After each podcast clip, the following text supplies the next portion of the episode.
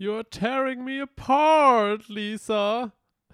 Und damit herzlich willkommen bei Filmjoker. Mein Name ist Raphael Menne und gegenüber von mir sitzt der liebe Dennis. Hi. Hi. Finde ich es gut, dass du den Nachnamen bekommst und ich nicht? ja, ich, ich wollte einfach ein bisschen Abwechslung bieten. Sehr schön. Deswegen hattest du vorhin auch The Room offen. ja, richtig. Ja, ähm, willkommen zurück, eine Woche später.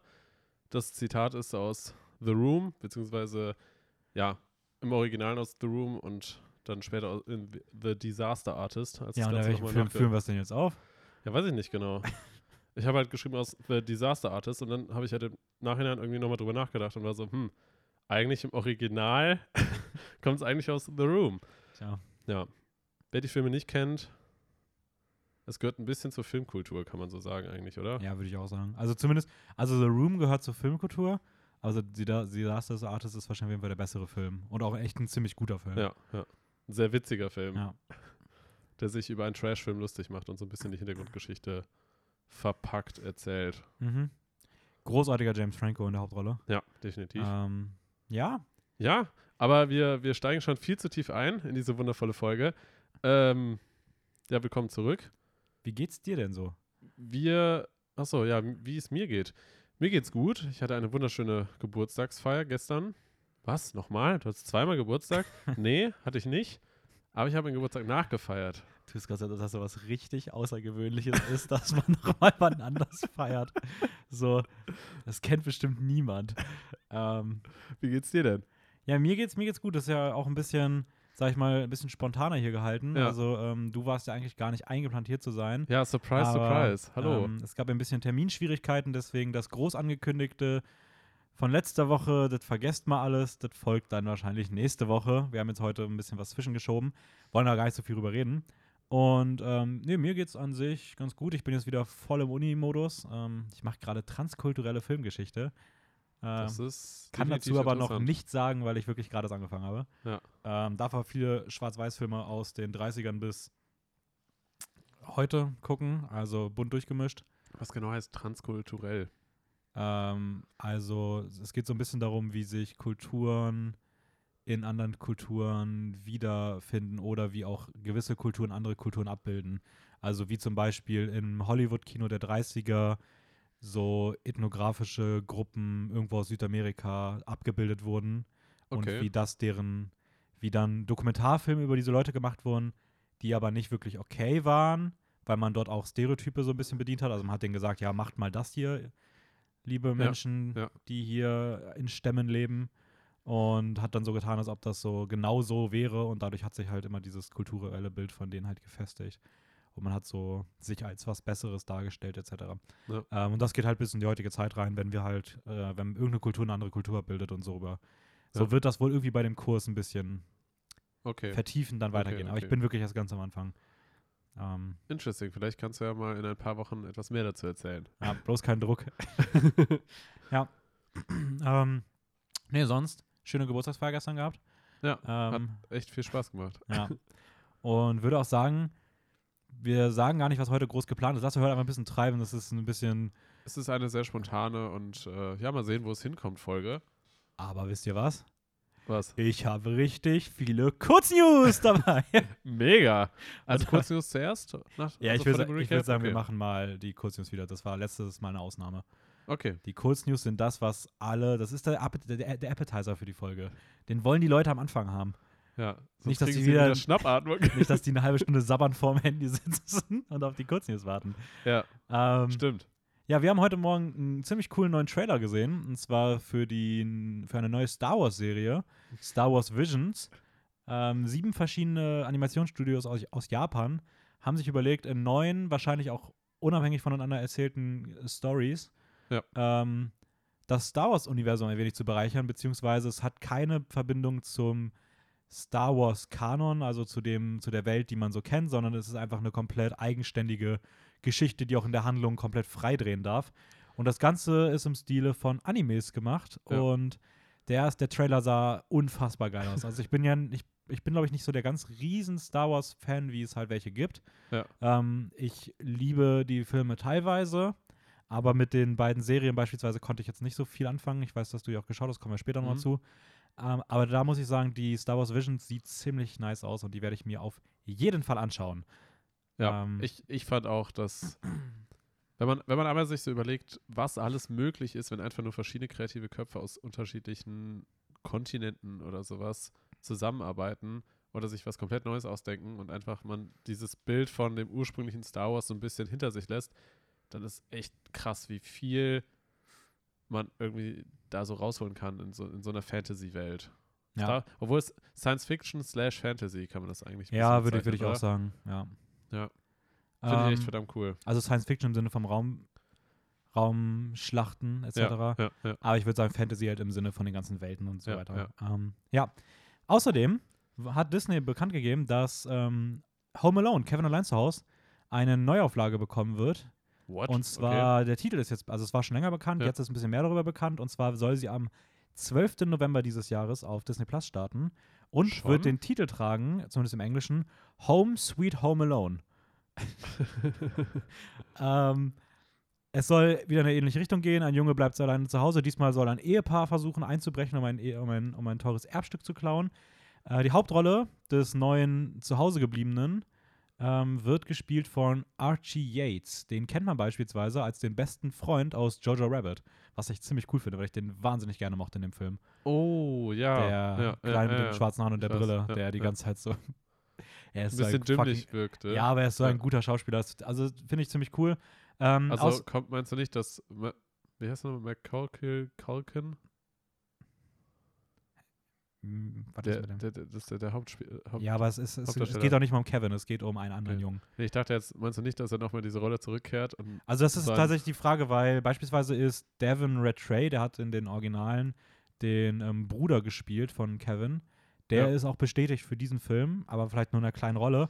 Und es gab auch immer wieder die Gerüchte, ob Kevin äh, McAllister und die Wet Bandits, die beiden Einbrecher aus dem ersten Teil, ob, aus den ersten Teilen, ob die auch in irgendeiner Rolle wieder zurückkommen. Aber in der Haupthandlung geht es um einen anderen Jungen und es geht um okay, andere okay, Einbrecher. okay, okay. Und alles andere sind Wär- bisher eher Gerüchte. Das, das wäre irgendwie witzig, wenn, wenn äh, McCulkin, oder? Wie heißt der? McCul- McAllister. Also der, wer, wer meinst du denn jetzt? Also der Schauspieler heißt McCall. Oh Gott, das ist auch so ein, Macaulay Culkin oder so. ganz komischer Name. Ja, eben. Culkin. Aber wenn, ich, ich nenne ihn jetzt nur beim Nachnamen, wenn Culkin ähm, einfach irgendwie so als Mentor auf einmal so auftritt und so ein kleines Kind schult. Einfach so als Geist. Ja. Ja. Ähm, ja, mal, mal gucken, was die, was die da veranstalten werden. Ähm, ein anderer Film, der jetzt mehr Daten zu seinem Release bekommen hat, ist Der gute Finch. Der hieß ursprünglich mal BIOS und war einer unserer hochgehandelsten Filme für dieses Jahr. Oh ja. Der Film heißt mittlerweile Finch und der wird jetzt fix am 5. November auf Apple TV Plus erscheinen. Damit hat sich Apple TV den nächsten richtig großen, heiß begehrten Wow, Film geholt. okay. Warum man sich auf den freuen sollte? Großartige Science Fiction. Ähm, Tom Hanks und der, als Regisseur äh, Miguel Zapochnik. Wahrscheinlich Oh ja. der Nummer 1 Regisseur, über den man reden muss, wenn man sich die Game of Thro- Thrones Serie anguckt. Weil er ist so der outstanding Regisseur gewesen, der dort ähm, in- in manchen Folgen Regie geführt hat. Der jetzt hier so seinen ersten, hoffentlich mal richtig guten Spielfilm ähm, ja, Ja, wird veranstalten sehen. wird. Ja. Und äh, mal gucken, was der kann. Sieht auf jeden Fall, es gab ein erstes Set-Foto, da hat man schon den Hund, Tom Hanks und den Roboter gesehen. Das sah ziemlich cool aus. Mal gucken, was der Film am Ende kann. Ja. Für Ähm, alle, die nicht, weil ich glaube, du hast jetzt noch nicht gesagt, worüber der Film geht, oder? ja, Ganz grob. kann, ja, okay. Habe ich nicht, nee. Achso, ja, weiß ich nicht, ob man darüber redet. Also ganz kurz, es geht um einen Roboter, der auf einer postapokalyptischen Erde lebt. Absolut nicht. Es Nicht? geht um Menschen, der auf einer postapokalyptischen Erde lebt. Okay, ich habe hab gerade nur die, Zusammenhang, äh, die Zusammenfassung ein bisschen äh, überflogen. Ja, also es geht um einen Menschen, gespielt von Tom Hanks, der lebt in einer Postapokalypse und er ist kurz davor, er geht davon aus, dass er bald stirbt und hat Angst und weiß nicht, wer sich danach um seinen Hund kümmern soll. Und deswegen baut er einen Roboter, Ah, ja. der sich dann nach seinem Ableben um den Hund kümmern soll. Ich habe das gerade ein bisschen zusammengeworfen, sorry. Ja, ich das, wollte was gerade du so, meintest, das ist Wally. ich wollte gerade so beim Überfliegen irgendwie das, das zusammenpacken, aber habe ich gerade in dem Moment nicht hinbekommen. Ja. Ja. Im Endeffekt, wer mehr dazu wissen möchte, hört sich unsere Folge, eine der ersten Folgen nochmal an. Jahresvorschau, bla. Teil 1 oder 2, guckt mal rein. Dauert auch nur so drei Stunden. Ich glaube mehr. ähm, genau. Nächste Kurznews. Ja? Ähm, die Herr der Ringe-Serie. Da haben wir gestern Abend auch schon mal kurz drüber geredet. Hm? Ähm, die wird ab der zweiten Staffel nicht mehr in Neuseeland gedreht werden, was ein ähm, schon ein großer Schritt auch ist, weil Herr der Ringe bisher immer in Neuseeland hauptsächlich gedreht wurde. Auch die ganzen Sets und so stehen alle eigentlich in Neuseeland. Äh, aber ab der zweiten Staffel geht es nach äh, Großbritannien. Die Gründe dafür Okay. sind, äh, man erhofft sich dadurch ein kostengünstigeres Drehen, weil Amazon Studios halt ihre Gelände Ja, in ja. Großbritannien größtenteils haben. Ähm, außerdem kommt man mit den sehr strengen Corona-Regeln in Neuseeland nicht so wirklich klar, weswegen man da irgendwie auch ein bisschen die Reißleine zieht. Und man möchte sich die Möglichkeit offen halten, ähnlich wie es auch Game of Thrones gemacht hat, in verschiedenen Standorten in Europa zu drehen, was Ja. natürlich dann leichter ist, wenn das ähm, Kern, der Kerndrehort so Großbritannien ist und nicht Ja. Neuseeland. Ähm, das ist mit einem sehr aufwendigen Umzug verpackt, weil man natürlich jetzt die Hälfte der, also die ganzen Sets und alle Kostüme Ja. durch über die ganze Welt verschiffen muss, weswegen die Produktion von Neuseeland, von der Neu neuseeländischen Regierung ähm, Steuernachlässe bekommen hat, damit man günstiger die Sachen wegbringen kann. Lol. Fand ich irgendwie ziemlich witzig. Aber Steuernachlässe bekommen. ja, Einfach so. Könnt ihr das einfach so machen? ja, haben die wohl, keine Ahnung, vielleicht wollten sie die loswerden. Wir haben gesagt, komm, macht hier nicht immer unser Hobbit hier. Ernsthaft? Keine Ahnung. Also ja, sie haben Steuernachlässe bekommen. Das klingt total komisch, weil an sich könnte doch Neuseeland das mit auch nutzen für sich. Oder Ja. wenn die da den Film irgendwie. Aber gut, ja, Ahnung, nicht. das ist wahrscheinlich auch eine Produktion, die seit langer Zeit Ja, sehr okay. gut miteinander, so, da will man wahrscheinlich jetzt auch nicht irgendwie noch im Krieg Ja. so, so kleinkariert auseinandergehen. Keine Ahnung. Fand ich aber ziemlich witzig. Ähm, dann Don't Breathe hat ähm, eine FSK 18 bekommen, der zweite Teil, Don't Breathe Teil 2. Hat eine Mhm. FSK 18 bekommen, der erste hat eine FSK 16, soll also jetzt deutlich brutaler werden. Erste Stimmen sagen aber auch, der Film kann nicht ansatzweise mit dem genialen Vorgänger mithalten. Also alle, die sich darauf gefreut haben, vielleicht ein bisschen die Ansprüche runterschrauben und eher so einen ja, storytechnisch durchschnittliches Blutbad erwarten, dann kann man da vielleicht trotzdem noch Spaß haben. Ähm, außerdem hat Disney bereits bekannt gegeben, dass sie eine Fortsetzung zu Free Guy haben möchten. Ryan Reynolds hat sich darüber schon ein bisschen lustig gemacht, denn Free Guy selbst wurde vermarktet als ähm, wurde vermarktet mit das Studio, das euch seit zwei, das euch König der Löwen, bla bla bla und so weiter nochmal gebracht hat, nach dem Motto, die Ja. machen ja nur Reboots, kommt endlich mal ein Film, der kein Prequel, Sequel, bla bla bla ist. Und genau dieser Film soll seitens Disney jetzt wohl ein, ein, einen zweiten Teil bekommen. Ähm, Gehe ich mal davon aus, dass das stattfinden wird und dass man sich dann wahrscheinlich aktiv darüber lustig machen wird. Ja. Aber fand ich auf jeden Fall ziemlich witzig, dass Ryan Reynolds da auch so direkt wieder mit aufspringt. Der spottet gerne aktuell so ein bisschen bei Disney rum, aber ich glaube, das verkauft sich auch ganz gut. Ähm, Ja, klar. Es, es ist halt die komplette Masche von ihm, dass Ja. er sich ja selber, also selbst Humor einfach bis ins Geht nicht mehr über alles witzig macht und so halb ernst und aber das ist halt extrem gutes Marketing. ja, funktioniert auch, funktioniert auch super. Ja. Ähm, die nächste News ist eine, die ich mittlerweile gar nicht mehr einschätzen kann, weil ich überhaupt nicht mehr checke, was da gerade abgeht. Aber Denis Villeneuve Was? hat Okay. sich jetzt in einem Interview über einem, über die, äh, so wie es klang, komplett sichere Dune-Fortsetzung unterhalten.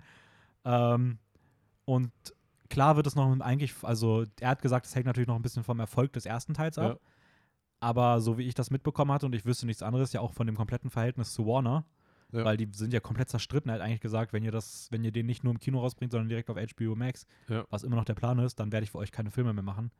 Ähm, aber anscheinend, keine Ahnung, also klang in dem Interview jetzt nicht so. Er hat da gesagt, er freut sich, dass der zweite Teil dann übrigens auch ähm, die von Zendaya gespielte ähm, Chani Kynes zur Protagonistin macht und nicht mehr Timothy Chalamet. Also Oh, der wird wohl okay. der Fokus zwischen den beiden Hauptfiguren dann einfach etwas ähm, geswitcht. Ja. Und er shiftet ein bisschen, ja. Ähm, aber ja, finde ich auf jeden Fall Vielleicht hat man hinter Interessant. vielleicht hat man unter der Hand noch irgendwelche Regelungen getroffen oder sowas und da redet man jetzt aber öffentlich nicht drüber, um kein Ja. Drama zu machen.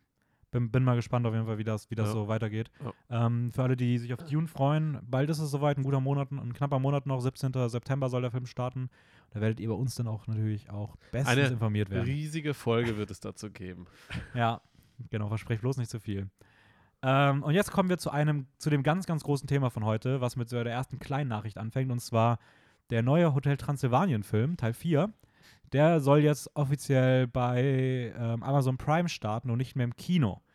Das ist in dem Sinne interessant, weil die, der Vorgänger, der dritte Teil, noch über 500 Millionen US-Dollar, also noch fünf, über, über 500 Millionen Dollar, äh, Dollar eingespielt hat. Mhm. Und das einfach zeigt, dass die Studios wieder massive Angst bekommen, dass keine Blockbuster mehr funktionieren.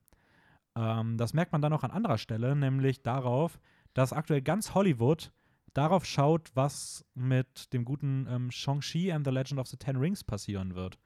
Okay. Denn man stellt sich aktuell die Frage, gerade auch wenn man sich jetzt The Suicide Squad anguckt, ähm, Black Widow, es gab noch andere Filme jetzt, die so ja, mittelgut performen, beziehungsweise Suicide Squad sogar als, als Flop gilt, zumindest finanziell.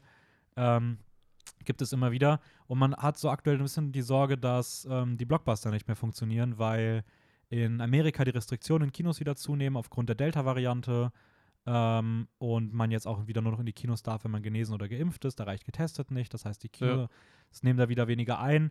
Und Disney-Boss Bob Chapek hat selbst ähm, Shang-Chi als Experiment bezeichnet. Nicht mehr als irgendwas, sondern es ist ein Experiment. Und das fand der Hauptdarsteller von Shang-Chi übrigens auch nicht sonderlich cool, dass sein, der Film, Ja. in dem er jetzt mitspielt, der wichtig für die asiatische Kultur ist, einfach als Experiment abgestempelt wird. Unabhängig davon wird es aber so ein Gradmesser sein und nahezu alle anderen Studios, alle anderen Produktionen schauen gerade darauf, wie dieser Film dann in einem Monat oder mittlerweile in zwei Wochen ähm, dann performen wird. Ja. Und ob der funktionieren wird oder ob der auch eher floppen wird. Sollte der floppen ähm, und nicht die erwarteten Gelder einspielen, kann man davon ausgehen, dass wir vor der nächsten Verschiebungswelle stehen, bei der nahezu alle Filme, die noch groß angekündigt sind, wie beispielsweise No Time to Die, Ja. äh, Matrix 4, auch weitere Marvel-Filme, die noch kommen sollen, ähm, dass die dann auf 2022 verschoben werden. Ich würde jetzt mal Dune wahrscheinlich rausrechnen. Ich glaube, der Ja. ist zu dicht vor Start, den wird, der wird auf jeden Fall starten. Aber da kann man auf jeden Fall mit rechnen, dass da doch nochmal eine große Verschiebung von Filmen kommt.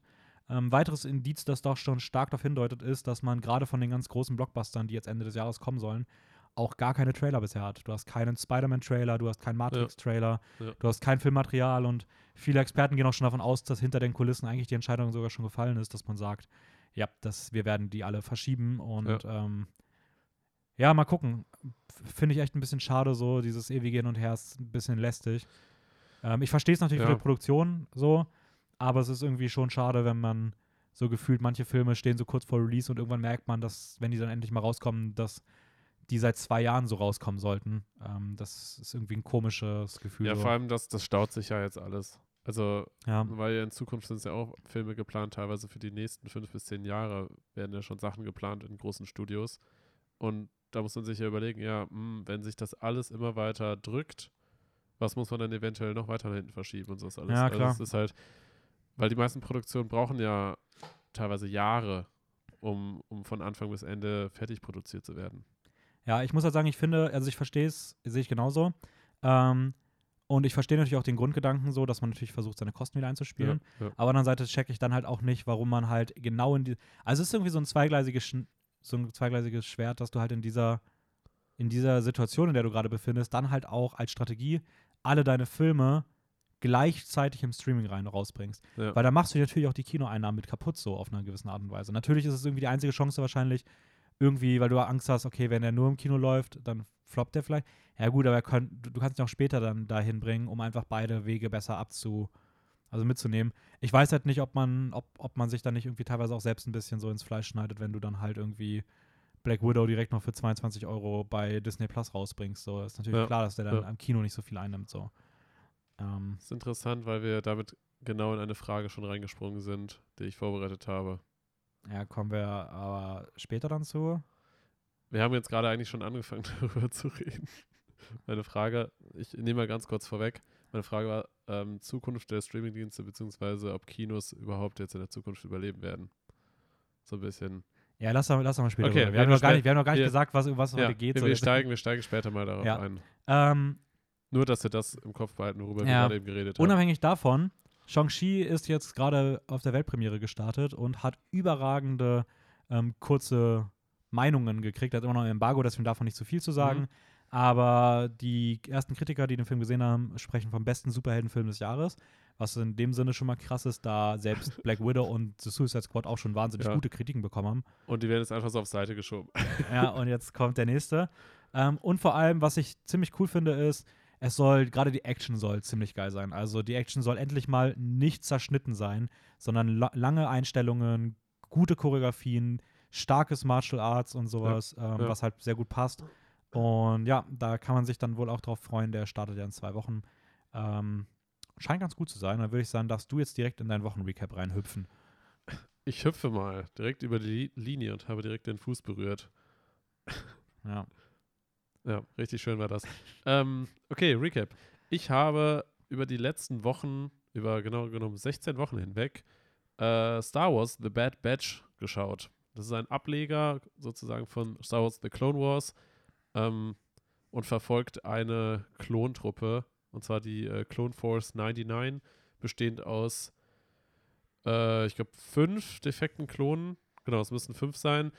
In der Geschichte, ich sag mal, oder, oder Bad Batch führt quasi dann diese Gruppe hinfort von, von, den, von den eigentlichen Clone Wars und setzt genau da an, wo die Order 66 im dritten Teil quasi von dem ursprünglichen Star Wars einsetzt. Mhm. Äh, ich weiß nicht, ob man das spoilern darf. Eigentlich muss man spoilern, wenn man über diese Serie gerade kurz sprechen will. Äh, ich, Ich weiß ja, nicht genau. mach mal, mach mal so grob. Hm? Mach mal. Das ist selber schuld, wer Star Wars noch nicht gesehen Ja, wer hat. Star Wars noch nicht gesehen hat und nicht weiß, was passiert, um überhaupt hierüber reden zu können, ähm, in der Order 66, das ist quasi genau der Turning Point, wo das Imperium die Gala äh, das galaktische, nee, wie, wie heißt das nochmal? Die Republik, die galaktische Republik quasi stürzt und der Imperator sozusagen einen Chip aktiviert in den Köpfen von den Klonen und sie sozusagen zu Sklaven macht, weil sie Mhm. dann halt allen Befehlen gehorchen müssen. Und genau da setzt das quasi ein, weil die Bad Batch äh, die sind halt gendefekt. Das heißt, bei denen wirken diese Chips irgendwie nicht. Und deswegen können sie sich immer noch frei entscheiden und werden dann quasi da reingeworfen in dieses Geschehen. Und müssen dann sozusagen ihren eigenen Weg finden und halt überlegen, was, was ihre Zukunft bedeutet. Ja, das war jetzt die erste Staffel. 16 Folgen hast du gesagt. 16 Folgen sind das, richtig. Ähm, Der- wie, wie hat es dir denn gefallen so? Ich fand, ich fand's echt ziemlich cool.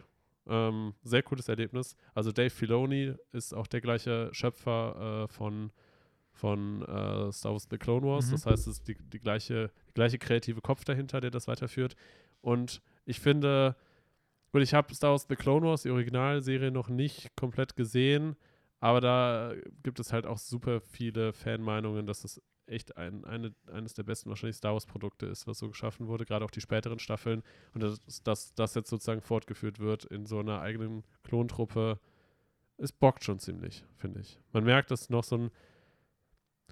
Es ist trotzdem immer noch für Jüngere geschrieben, aber man merkt einfach auch, dass, dass man gemerkt hat, dass ein bisschen so, als hätte man beobachtet, wie die eigene Fanbase mitwächst. Das gleiche, was wir auch letzte Woche bei Toy Story so gesagt Mhm. haben. Das heißt, es wird verstanden, dass die Leute älter werden und dass die Themen auch ernster werden und das, das Ganze wird halt gemacht, indem äh, ein junges Kind quasi mit dazu geholt wird in diesen Krieg und okay. sozusagen diese Truppe mit begleitet.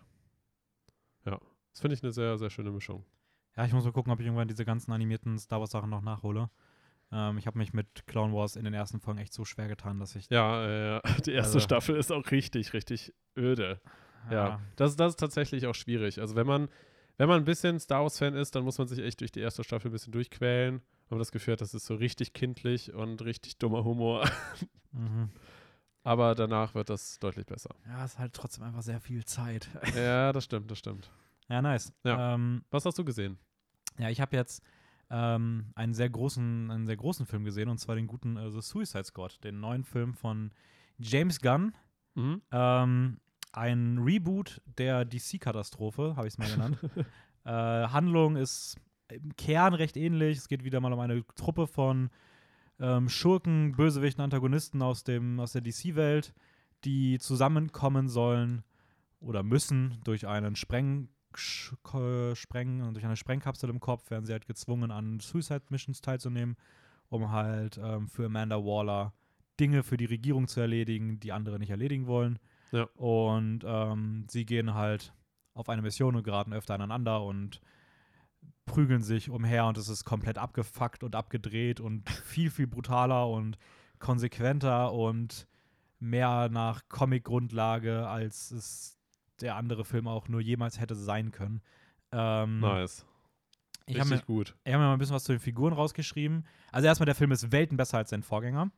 Ähm, die Figuren sind super, sind, ich habe mich größtenteils auf die Figuren bezogen, die man auch so im Trailer schon sieht und wie ich die so grob fand. Ähm, zum einen hat man da das Herz des Films, die gute Redcatcher 2, super geile Fähigkeit, voll die interessante Figur, die ähm, so ein bisschen Okay. ähm, Was macht die? Tierchen kontrollieren kann. Oh, Dann Sehr cool. ähm, Bloodsport, der so ein bisschen der Nachfolger von äh, Will Smith ist, diesmal gespielt von Idris Elba, der, Mhm. der, der, der Leader, der starke Leader Aber der nicht Gruppe. wie ist der nochmal davor? Death? Death Shot oder Der so? Shot, glaube ich, war das ja. Ja. Ist jetzt eine andere Figur. Dann hat man wieder Herr Harley Quinn und der Film hat wieder gezeigt, dass Harley Quinn dann am besten ist, wenn man sie genau in der richtigen Dosis einsetzt. Und die ist hier wieder perfekt erreicht worden. Äh, Margot Robbie ist in dieser Rolle einfach unfassbar genial. Ähm, Peace, Peacemaker, so eine äh, coole Figur. John Cena zeigt, dass er im Film auch gut sein kann. Der Ja. spielt das hier auch perfekt. Ähm, man hat auch Figuren aus dem ersten Teil wieder dabei, wie beispielsweise Rick Flag und Boomerang Man. Wenn die ihre Zeit bekommen, dann funktioniert das auch deutlich besser als Ja. im, im Vorgänger. Äh, Polka Dot Man, wer da nach dem Trailer dachte, was soll mit dem sein? Eine der besten Figuren in diesem Film. Äh, King Shark. James der Gunn kann seine krasse- Der hat Muskeltierchen. richtig krasse Memes. Der ist auch so fucking gut. Ähm, Weasel komplett gestört. Amanda Waller so viel besser und diabolischer als im Vorgänger. Ähm, und so ist das eigentlich über den ganzen Cast zu sagen. Die Figuren funktionieren. Es ist gut geschrieben.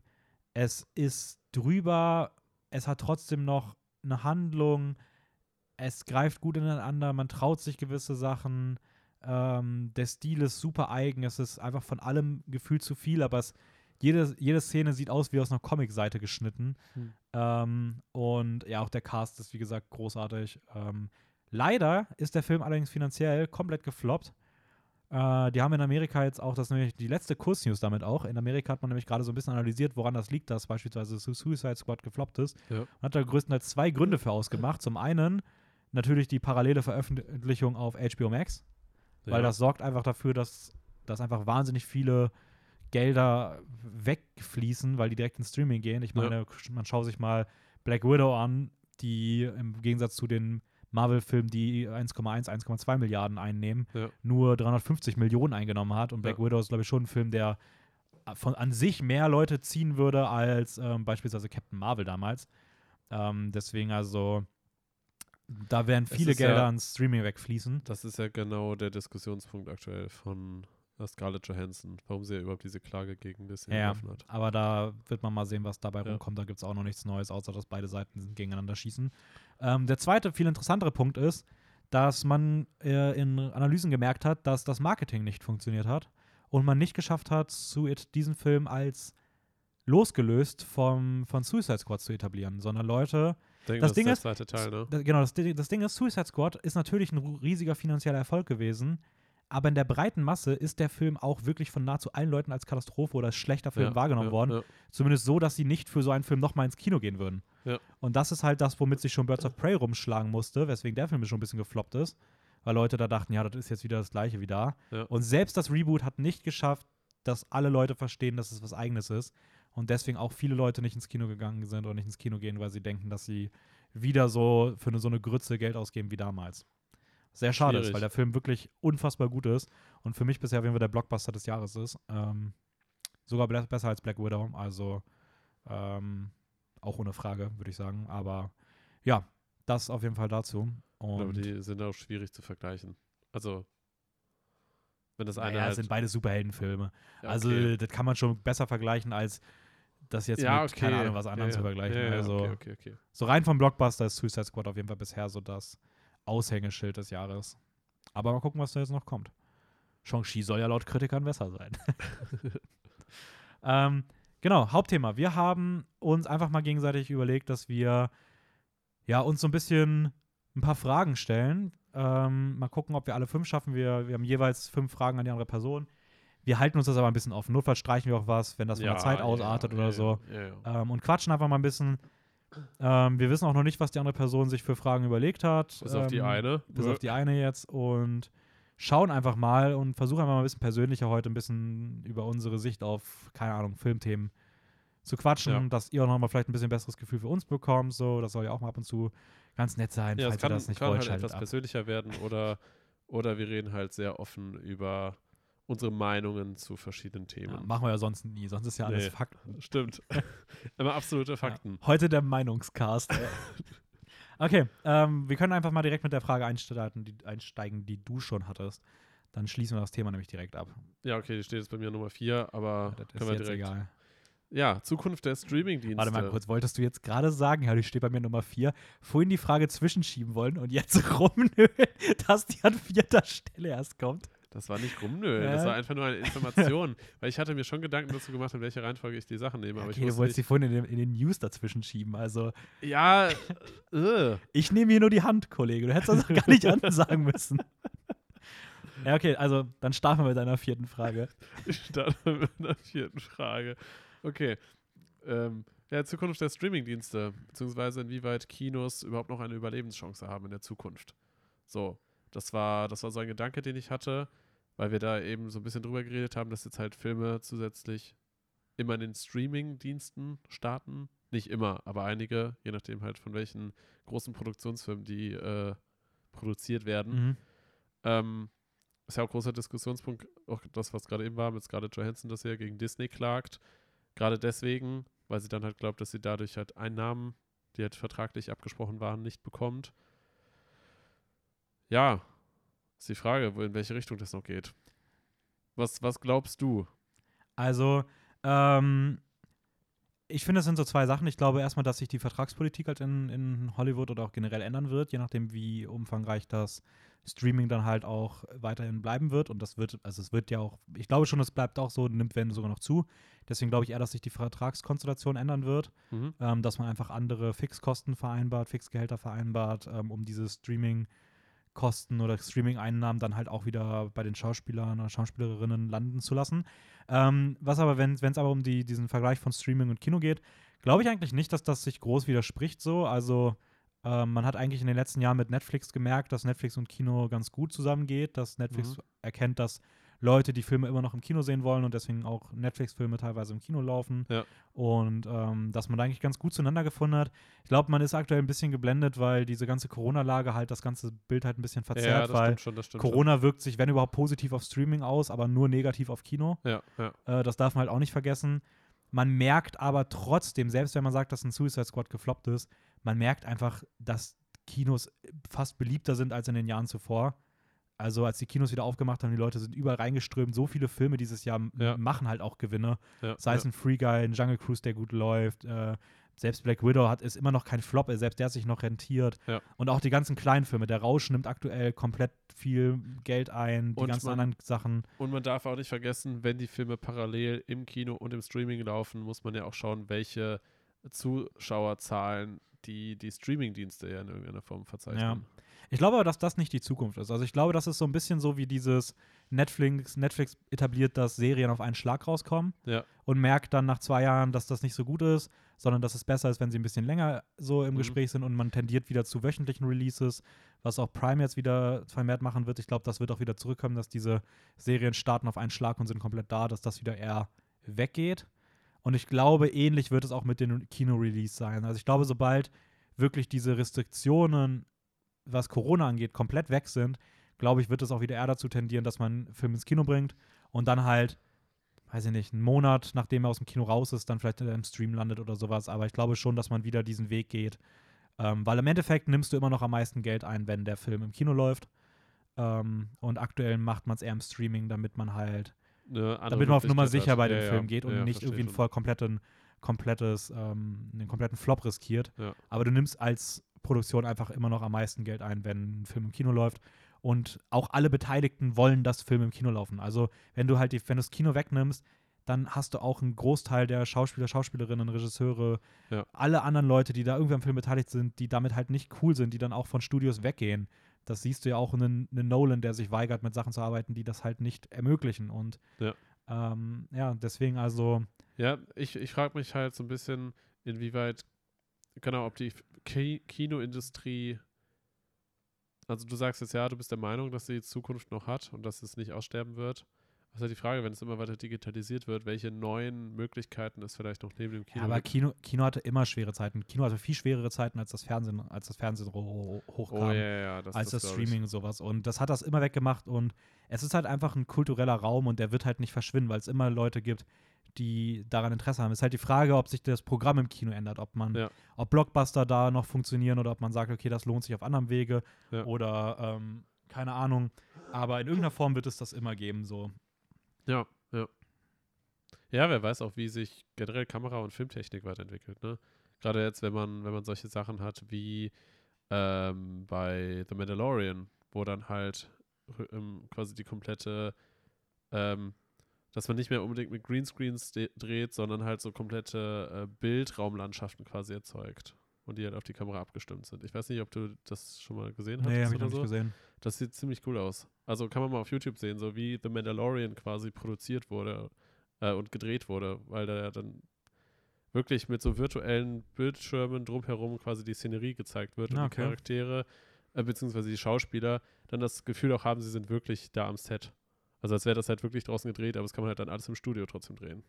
Ja, Sieht okay, echt cool. mega interessant aus. Muss ich mir anschauen später. Ja. Ähm, dann darf ich an zu meiner ersten Frage kommen. ja, oder? gerne, gerne. Sind, wo wir gerade bei, bei Produktionen sind, ähm, eine Sache, die wir schon ein bisschen geredet haben, aber ich glaube, es wäre trotzdem ganz interessant. Wie ist denn so die Arbeit an einem Filmset so? Also, was, was ist so die Magie hinter, der, hinter, dem, hinter der Kamera, die man vielleicht nicht so mitbekommt? Natürlich muss ich jetzt nicht komplett ausschweifen, aber Ja, einfach mal ja, so ein ja. paar Einblicke vielleicht geben, ähm, die man so als nicht wissende Person vielleicht nicht direkt kennt. Genau. Okay, ähm, wo fange ich denn am besten an? Also, klar, wenn man halt einen Film sieht, ich denke mal, jeder, der hier zuhört, hat schon mal einen Film gesehen im Fernsehen, dann sieht man natürlich nur das Endprodukt. Ähm, Stell dir mal vor, wir haben einfach so einen, einen Zuhörer oder eine Zuhörerin, die einfach noch nie einen Film gesehen hat, aber so jede Woche einschaltet. war das wäre voll, voll interessant. Ja. Okay, aber es ist ein anderes Thema. Ja. Ähm, genau, dann sieht man halt ein fertiges Produkt, was so im Schnitt, sage ich mal, 90 Minuten geht. Mittlerweile ist, der, ist die Tendenz dazu, dass die Filme immer länger gehen, teilweise sogar zwei oder zweieinhalb Stunden. Ähm, und dieses fertige Produkt, denkt man gar nicht, aber da stecken enorm hohe Gelder hinter. Und ähm, das muss halt alles irgendwie erstellt werden, geschaffen werden. Und Mhm. in diesem Entstehungsprozess sind natürlich unfassbar viele Menschen beteiligt und ähm, das fängt natürlich dann an, ganz am Anfang bei der Planung, im, in, im Produktionsbüro, wo man halt sich erstmal ein Konzept überlegt für einen Film, wo dann ein Skript geschrieben wird und das Ganze wird dann halt irgendwie sich überlegt, wie kann man das umsetzen und da müssen natürlich halt auch Leute dann am Filmset sozusagen sich hinstellen und das Ganze auch wirklich filmen. und ähm, Genau, es gibt halt unterschiedliche Departments, was man sich jetzt so vorstellen kann, aber wenn man sich jetzt noch nicht so sehr damit beschäftigt hat, dann fängt das Ganze natürlich bei den Schauspielern an, bei dem Regisseur, bei ähm, dem Art Department in irgendeiner Form oder Leute, die fürs Make-up zuständig, für die Garderobe und sowas alles. Ähm, Leute, die halt da für die Technik da sind, die die Lichter überall aufstellen müssen, halt die ganzen einzelnen Sachen. Ich meine, du weißt natürlich, wovon ich rede, Mhm. aber ähm, das hat einfach mal grob zusammengefasst. Und es gibt dann halt noch die Aufnahmeleitung. Da habe ich jetzt hauptsächlich drin gearbeitet. Äh, die ist sozusagen das Department, was versucht, beim Dreh alles zu koordinieren, für alle Probleme irgendwie zuständig ist und schaut halt, dass alle Leute parallel quasi ihren Job machen. Mhm. Damit So. halt Damit halt jeder auch seine Sache macht und nicht irgendwo Leute rumsitzen. Genau, genau. Weil klar, man kann sich jetzt natürlich überlegen, äh, ja, okay, dann stellt man halt jetzt irgendeine Person vor die Kamera, irgendjemand drückt auf den Knopf und dann spielen die halt einfach. Aber so einfach ist das nicht. Tatsächlich, ähm, auch wirklich bei den großen Produktionen dreht man an einem Arbeitstag circa nur zwei bis drei Minuten von dem Film ab. Muss man sich mal überlegen. Leute, ich sag mal, so ein, so ein 40 bis 50 Mann-Team, jetzt in unserem Fall, stellt sich halt irgendwo hin, an irgendeinen Ort und arbeitet täglich teilweise 13 bis 15 Stunden und am Ende haben sie nur so drei Minuten Filmmaterial hingelegt. Das ist halt, wenn man sich mal die Zeiten überlegt, von so vielen Menschen, die gleichzeitig daran arbeiten, was da eigentlich noch dabei rauskommt. So, das ist halt schon echt insane. Richtig wenig Output. Ja, also denkt man sich so, ja, äh, lohnt sich das? so, und ja, das ist halt immer diese Spekulation, die halt die Produktionsfirma vorher eingehen muss. Die ganze Vermarktung, die dann im Nachhinein stattfinden muss, weil ja, das ganze Ding, Film ist natürlich ein Kulturgut, ein kreativer Output, man kann es als Kunstwerk bezeichnen, aber letztendlich steckt da halt unfassbar viel Geld hinter und muss halt auch alle Leute, die daran beteiligt sind, irgendwie bezahlen. Ja, Weil es halt Jobs sind. was bei 50, 40 bis 50 Leuten ja auch nicht gerade wenig ist. Ja, genau. Für und zwei Monate. man spricht teilweise, also man sagt so bei einem durchschnittlichen, ich sag mal, Kinofilm im europäischen Raum, der Dau also der, der hat so ein Budget von meistens zwischen einem und drei Millionen Euro. Eins bis drei Millionen Euro, so kann man als Ja, geht ja. einfacher, durchschnittlicher Kinofilm hier im europäischen Raum sagen. Natürlich gibt es Ausreißer nach oben und unten, gibt es immer. Ähm, aber zum Beispiel jetzt der Film, mit dem ich jetzt gerade arbeite, das ist ein, ein Erstlingswerk, sage ich mal. Das heißt, eine Regisseurin, äh, die so, so, sowohl das Skript geschrieben hat ähm, und jetzt halt auch zum ersten Mal Regie führt. Und ähm, bei sowas ist dann oft halt die Produktionsfirma ein bisschen vorsichtiger, weil man halt Mhm. sich äh, überlegen muss, hm, Erstlingswert, man weiß nie genau, wie gut funktioniert das und Ist, ist, ja, ist ja in Hollywood ähnlich. Genau, Auch da genau. kriegst du ja mit mehr Film und mehr, kriegst du mehr Gelder. genau, genau. Und ähm, deswegen ist man da mal ein bisschen vorsichtiger und versucht erstmal beim Produktionsbudget ein bisschen zu sparen, weil man Mhm. halt dann natürlich nicht ins Minus rutschen will. Und äh, wir haben jetzt ein Budget von 1,6 Millionen. Okay. Ist es sehr chaotisch an einem Filmset? Weil ich stell's mir so, Hm. ich stell's mir richtig vor, man kommt da hin und es ist 15 Stunden rumgewusel. Ähm, jein. Es gibt Hoch- und Tiefzeiten, sage ich mal. Das heißt, ähm, es gibt Zeiten, in denen das Chaos sehr hoch sein kann und es gibt Zeiten, wo absolut nichts passiert. Kommt drauf an, wo man sich befindet, aber ähm, ich sag mal gerade, ich jetzt als, als Set-Assistent, so, also Set-Assistent, so heißt quasi meine Position, die ich jetzt aktuell habe. Das ist aber bei uns jetzt auch so eine Mischung aus verschiedenen Sachen, die wenn man eher in, in größere Teams kommt, größere Produktionen, da sind diese Aufgaben eher auf mehrere Leute aufgeteilt. Okay. So, aber bei uns ist es jetzt einfach so, auch, wir haben auch ein bisschen an Personal gespart und dann wird halt einmal ein bisschen, bisschen gewischt und gesagt, ja, du machst mal das, das und das. So halb. Mhm. Ähm, warte, worauf wollte ich gerade hinaus? Ob, ob es Chaos gibt, genau. Ähm, das heißt, ich bin jetzt, weil ich halt in der Setaufnahmeleitung arbeite und das ist halt ja die ganze Organisation von Anfang bis Ende am Set. Deswegen bin ich von Anfang bis Ende dabei und gerade wenn man morgens irgendwo an einem Motiv, man nennt es Motiv, wo halt gedreht wird, an einem Ort hinkommt, da muss man alles halt aufbauen.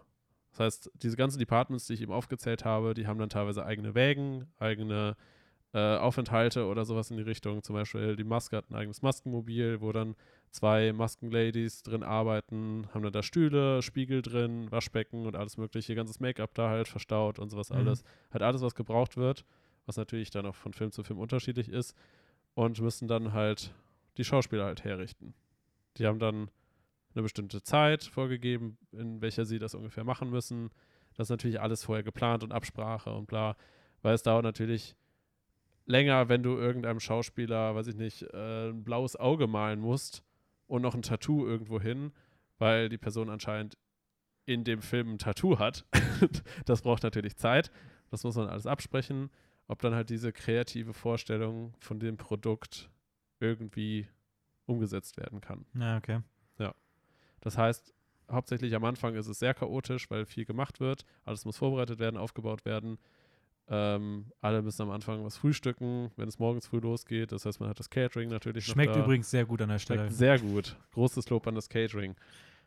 Genau. Und bis es dann wirklich anfängt, sagt man von morgens, sag ich mal, wenn wir, wenn wir um 9 Uhr, wenn ich um 9 Uhr morgens am Set sein muss, was eher die Ausnahme ist, meistens früher, ähm, dann brauchen wir so eine Stunde zum Aufbau, eine Stunde ungefähr, bis alles vorbereitet ist und circa nach unserem Arbeitsbeginn, zwei Stunden später, wird angefangen zu drehen. Sagt man ganz grob. Okay. Und wenn gedreht wird, dann kann es natürlich sein, dass, weiß ich nicht, acht Stunden im gleichen Motiv in einer Wohnung gedreht wird und es passiert nicht viel für mich, sage ich mal. Am Set ist natürlich dann auch herumgewuselt, so, da ist auch Chaos so. Aber da weiß jeder genau, was er zu tun hat.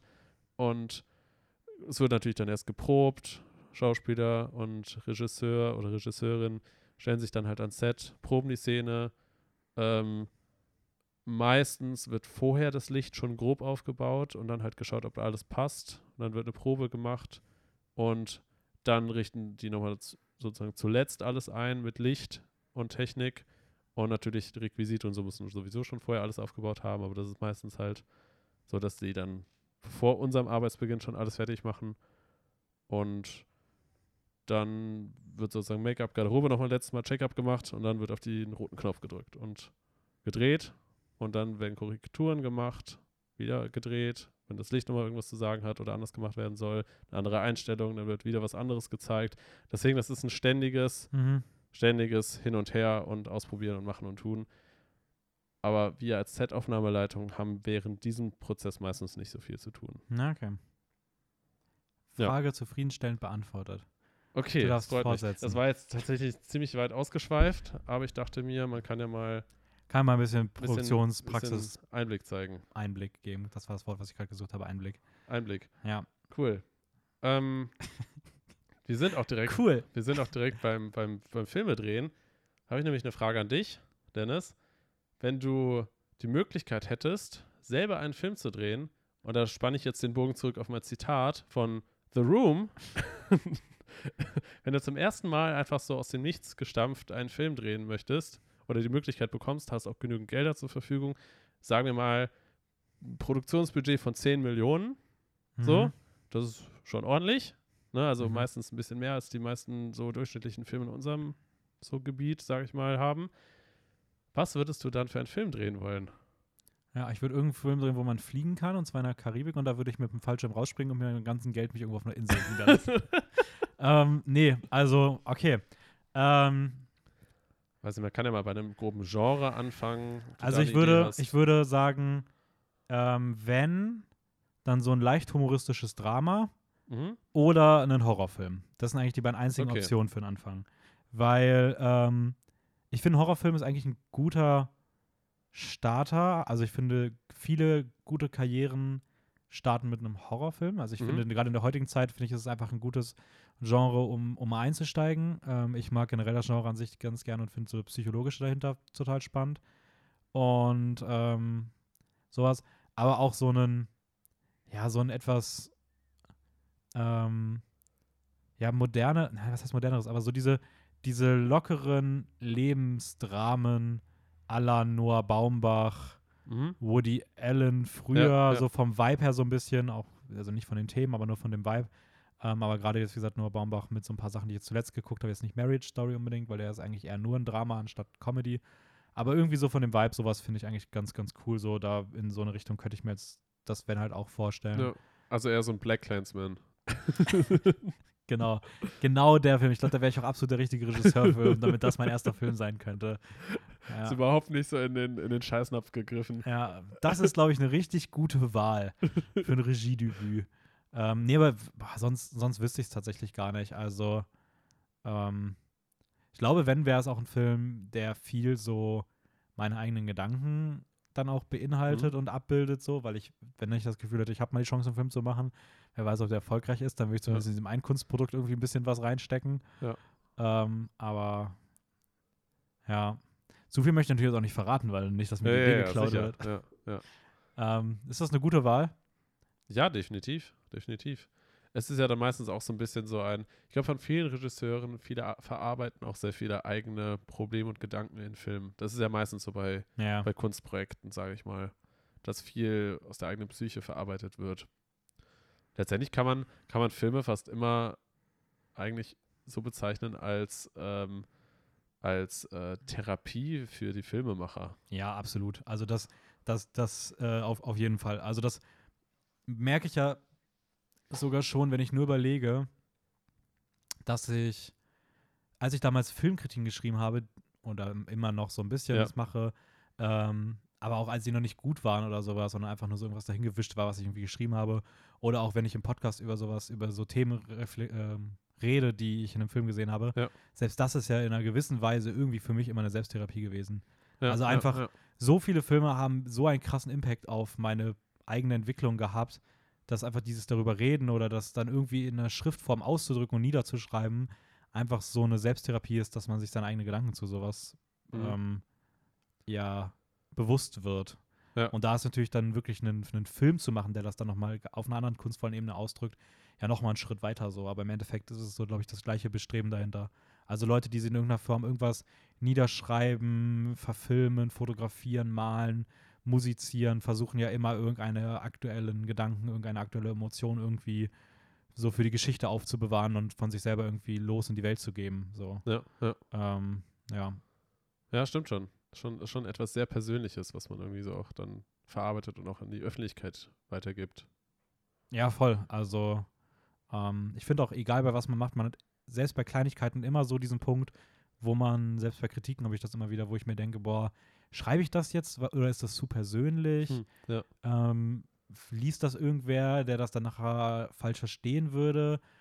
Oder checkt, dass ich das und das damit meine und ich gar nicht möchte, dass die Person Das über weiß, um was denkt. es geht, Ja. aber eigentlich ist es halt das, was ich damit in Verbindung bringe Ja. und ich will es irgendwie auch glaube- nicht zurückhalten und das ist halt irgendwie so voll der schwierige Prozess. So. Ich glaube, als Künstler oder überhaupt im, im, im Kunstpro ja, Kunstbereich irgendwie arbeitend, gerade wenn man auch entweder journalistisch oder künstlerisch oder vielleicht auch filmisch sich irgendwie der Öffentlichkeit preisgibt, brauchst du ein extrem, extrem auch großes Selbstbewusstsein, das ist eine Sache, aber halt auch ein extrem gutes, so reflektierendes Ich, was sich von der Öffentlichkeit dann auch irgendwie abgrenzen kann.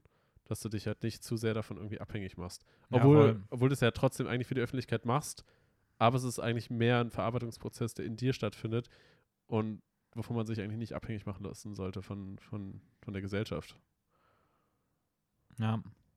Schwierig. Ja, es ist halt, das, das muss halt jede Person, glaube ich, für sich Ja, selber irgendwie ja, versuchen auszumachen und da unterscheidet es sich dann, glaube ich, wäre es halt irgendwie, ich glaube, du musst irgendwie über diesen Schatten springen und so, damit du es halt irgendwie schaffen kannst, weil Ja.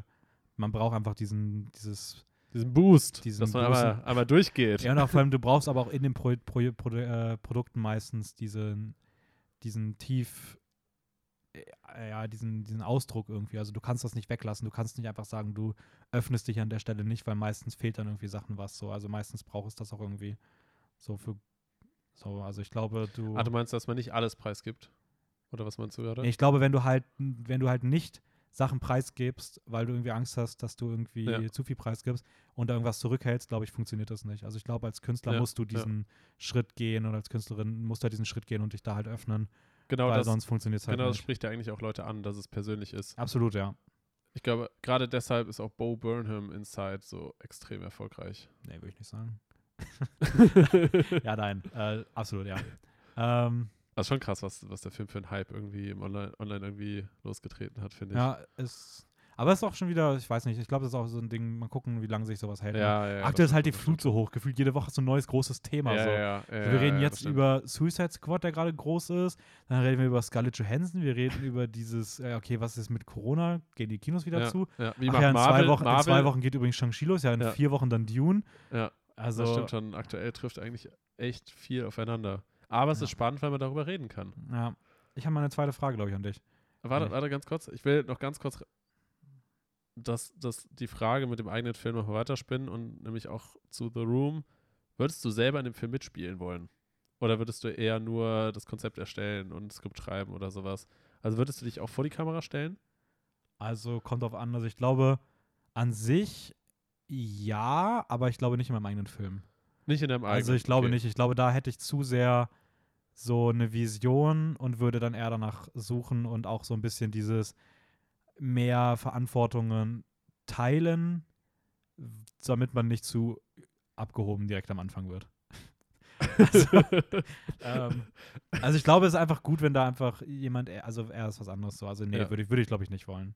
Okay, okay. Aber sollte sich ich mal einen anderen Film anbieten, ja, why not? Dann laufe ich mal im Hintergrund irgendwo lang und, und werfe mal so eine Chipstüte aus einem Regal oder so. Voll okay.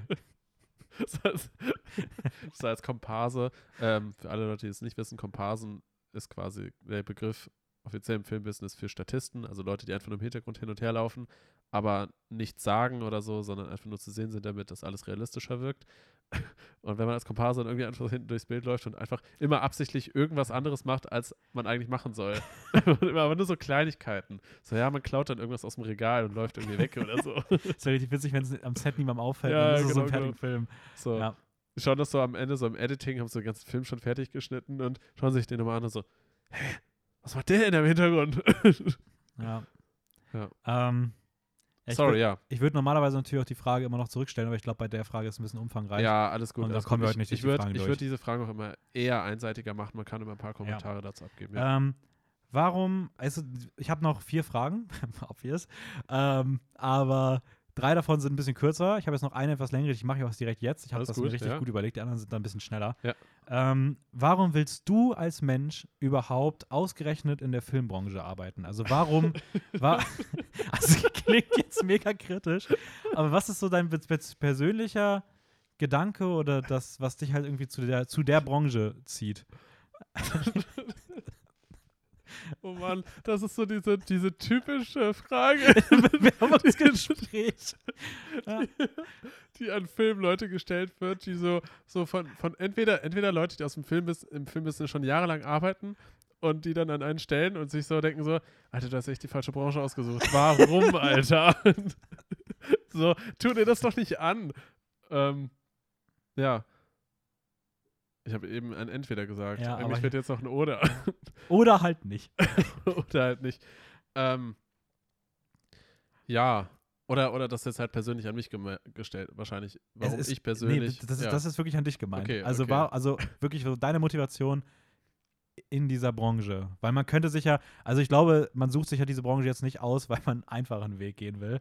Deswegen Ja. würde es mich halt mal interessieren, was so deine innere Motivation ist, sich für diese Branche zu entscheiden. Boah. Das ist äh, eine interessante und, und schwierige Frage tatsächlich. Ja, ist auch die schwerste. Ja. Sie wiegt schwer. Ähm, meine Motivation dahinter.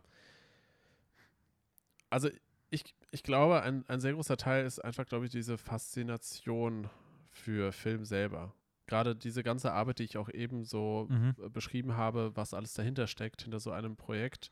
Und es ist halt irgendwie einfach diese Faszination, was Menschen irgendwie schaffen können und, und so eine, so eine Fantasiewelt teilweise halt irgendwie auf die Leinwand bringen und einen verzaubern können, wenn man da in seinem Stuhl sitzt, in, in so einem ja, Theatersaal und da auf eine riesige Leinwand schaut und einfach sieht, wie so ein künstlerisches Projekt dir so präsentiert wird.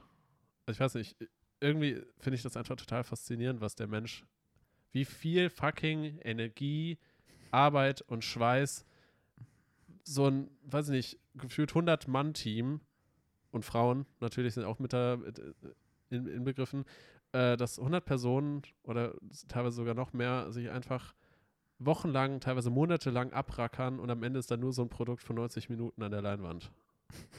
Muss man überlegen, wie viel fucking Zeit das ist. Und das, Ja. Okay, das ist natürlich bei vielen Sachen so. Du kannst jetzt natürlich auch die Frage stellen, ja, wenn man jetzt den, den Tisch irgendwie hier in meinem Zimmer herstellt, wie viel Arbeit in den Tisch gegangen ist.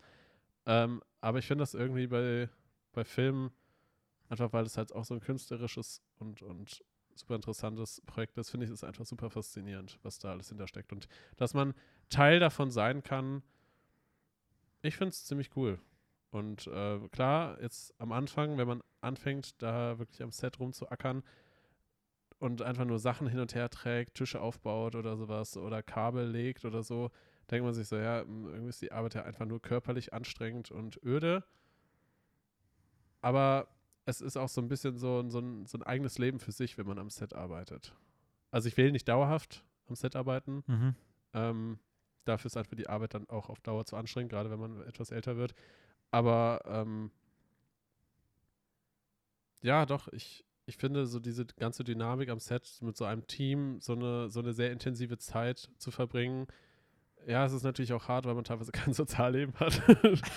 also es gibt definitiv auch negative Seiten, ähm, aber es können schon echt, echt, es kann schon eine sehr coole Erfahrung sein, finde ich. Ja, okay. Das ist so Zweiter Check. meine, meine Einstellung dazu. Ja. Kannst du dir das vorstellen? Ich kann, mir, kann mir absolut vorstellen, dass das deine Einstellung ist. ähm, ja, nee, ich glaube, also ich glaube, dass der, ähm, ich glaube, die, die Arbeit, die du da machst, die 16 Stunden körperlichen Rackerschichten mit 40.000 Schritt pro Tag, Nee, Hochgerechnet. Ähm, glaube ich, das ist schon gut bei dir aufgehoben. Ähm, aber nee, an sich finde ich, also ich finde halt auch, dass das dahinter einfach super faszinierend so, aber Ja. Aber auf, auf Dauer möchte ich tatsächlich mehr in die, in die, in die Produktionsrichtung. das war ja nicht die Frage. Stimmt, das war meine, meine Vielleicht kommt die Frage ja noch, sonst kannst du, Okay. sonst, sonst redest du darüber, vielleicht mal wann anders. Okay. da bin ich dran. Oder? Mit einer Ja. Frage. Ähm, ja, ich habe tatsächlich eine, also eine ähnliche Frage, nicht direkt so gestellt, Aber ähm, wie siehst du dich mal in der Zukunft in der Filmindustrie?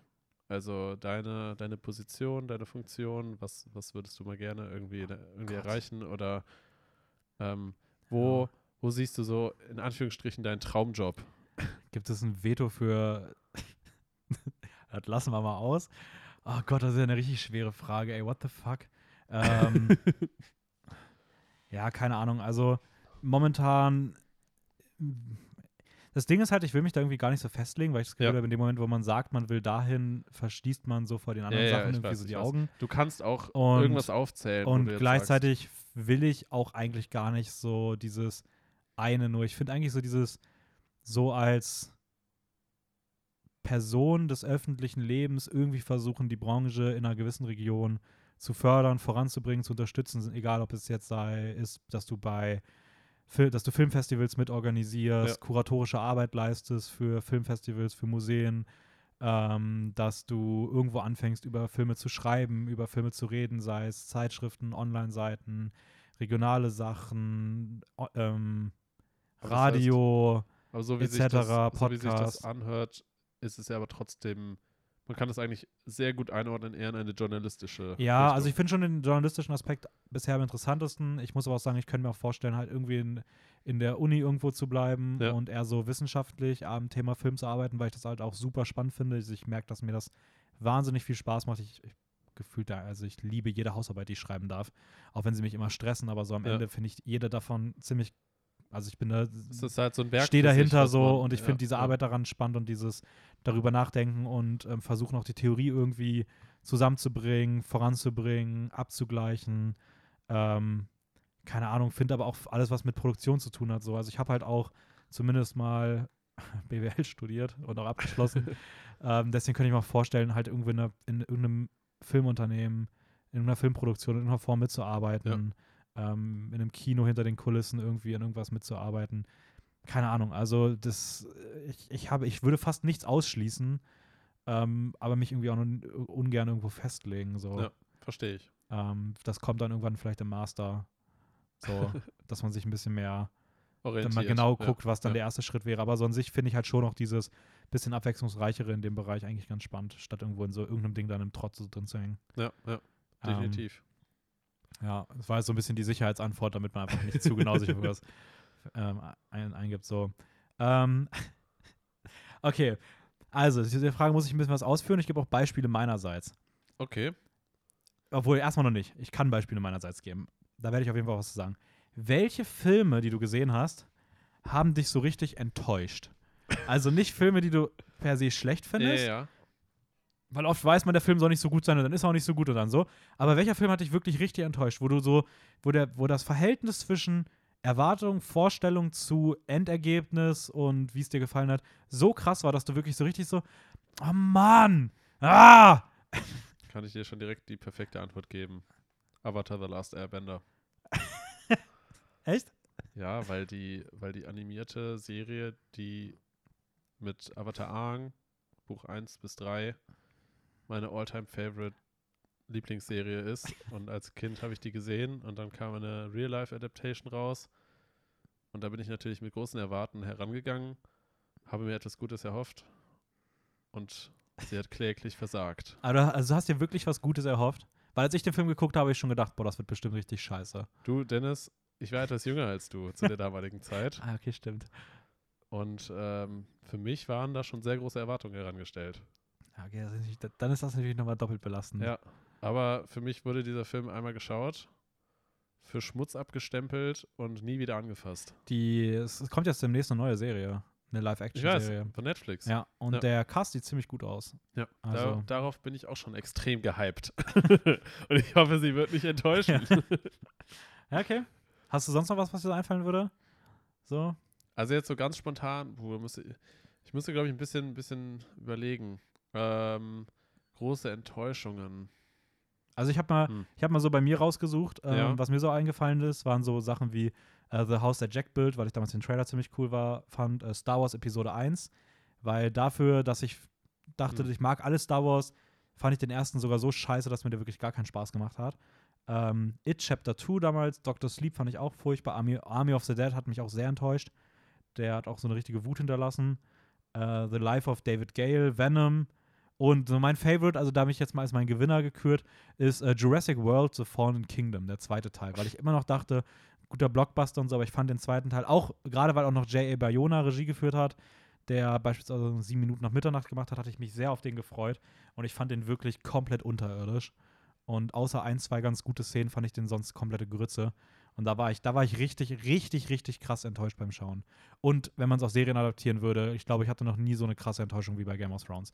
Das muss ich einfach immer wieder sagen. Also Game of Thrones wollte ich gerade auch sagen, das, das würde mir jetzt auch noch dazu einfallen, aber das toppt auch alles andere. Dieses Gefühl, das tut immer noch weh. Ähm, hm. Ja. Okay, also. aber nee, tatsächlich, tatsächlich fällt mir jetzt so direkt auch nichts ein. Also ich könnte jetzt halt alle möglichen tendenziell schlechten Filme aufzählen. Da muss ich halt durchgehen, ja, hm, welche Ja, nee, Erwartungen okay. hatte ich daran Ja. und das alles, aber ja, ich finde, The Last Airbender ist eh eine super Wahl. ja. Okay, dann darfst du deine vierte stellen, glaube ich. Vierte Frage. Ja. Ähm, welche habe ich denn noch hier? Ich habe noch die beiden, ja. Ähm, ja, hast du gewisse, ich sag mal, Lieblingscharaktere oder Figuren in einem Film? Das kann man natürlich noch unterteilen, aber würdest du sagen, so ein All-Time-Favorite-Charakter oder eine Figur, ein Monster oder irgendwas in die Richtung? Es ist natürlich sehr, sehr weit gefasst. Man kann es natürlich nochmal unterteilen in Real Life und vielleicht in irgendwas Animiertes oder eine Art Monster oder sowas.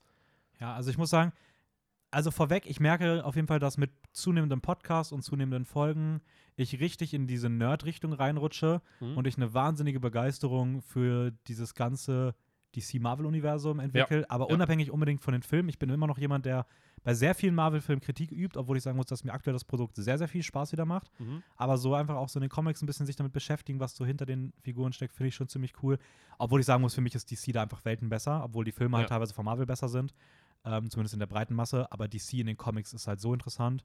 Ähm, ich werde jetzt auch zunehmend schauen, dass ich jetzt in den nächsten Wochen, Monaten will ich immer mehr von den animierten Batman-Sachen gucken.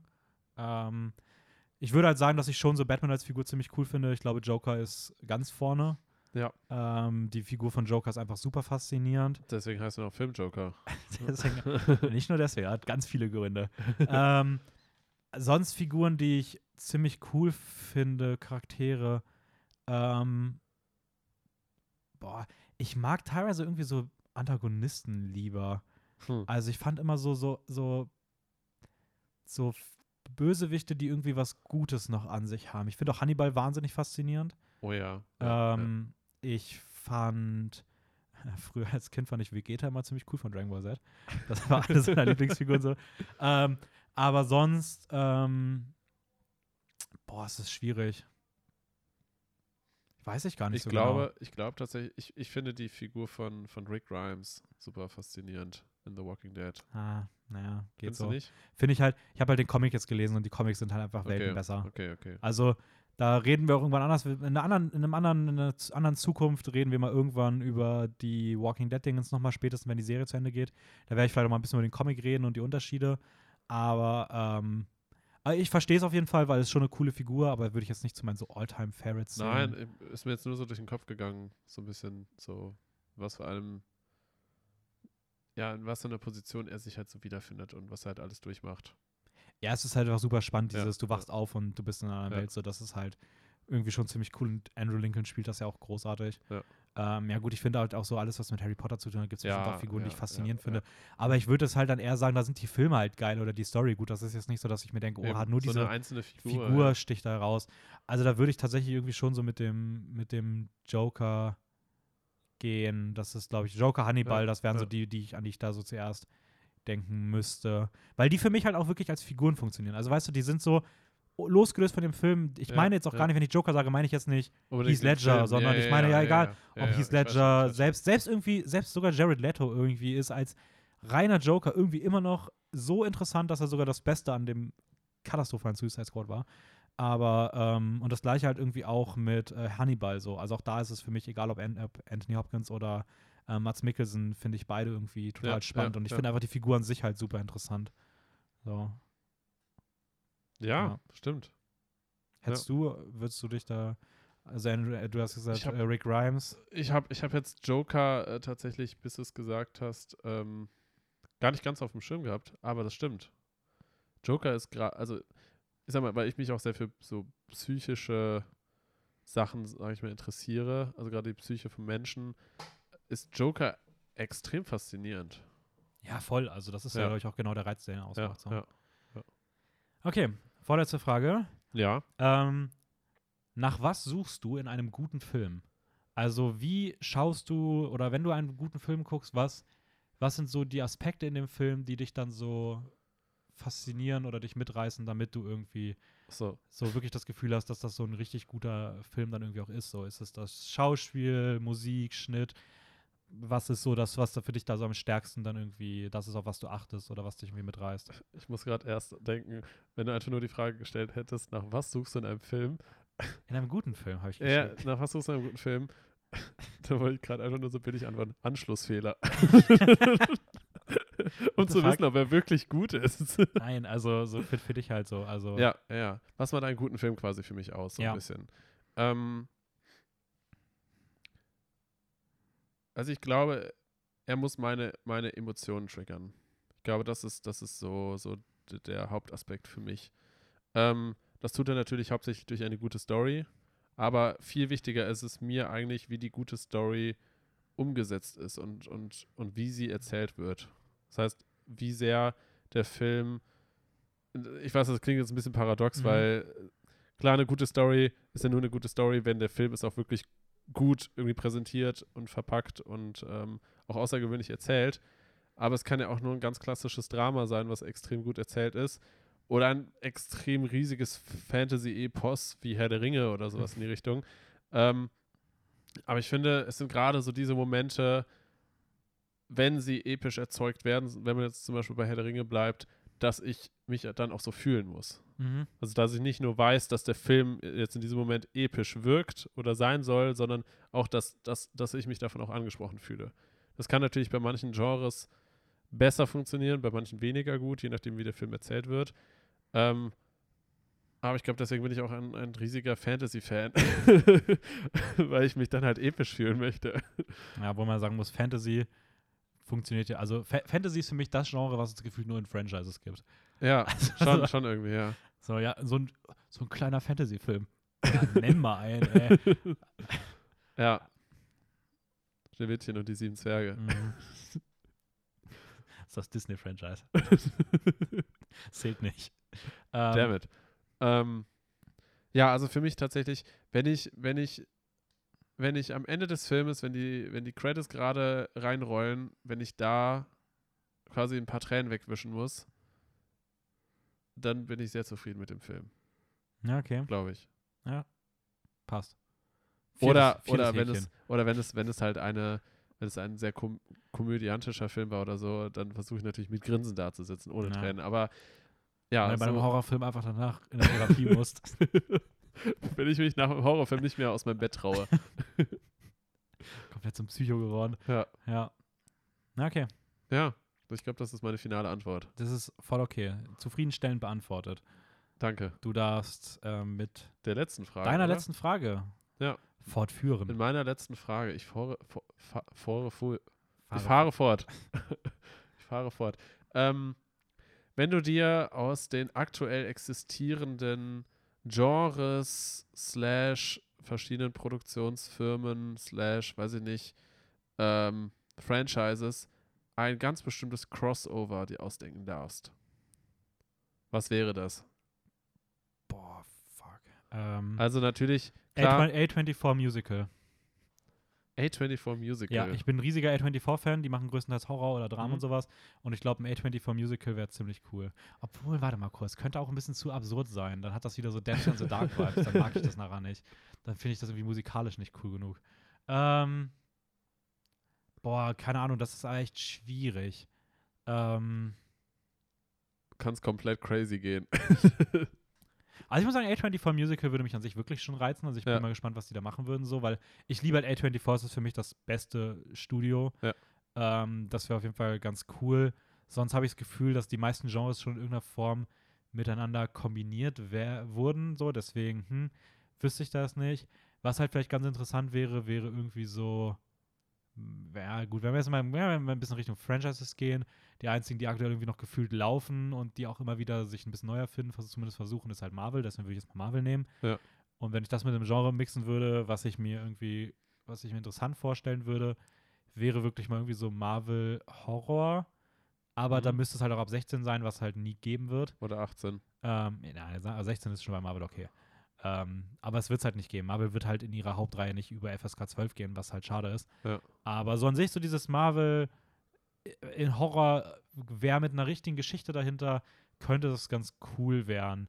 Ähm, ich habe das Gefühl, alles andere ist schon irgendwo bedient. Sonst würde ich halt sagen A24 Musical. Das wären, glaube ich, so die ersten beiden Sachen, die mir, die mir einfallen würden. ja, ja. Ähm, aber Oder ein Horror-Musical.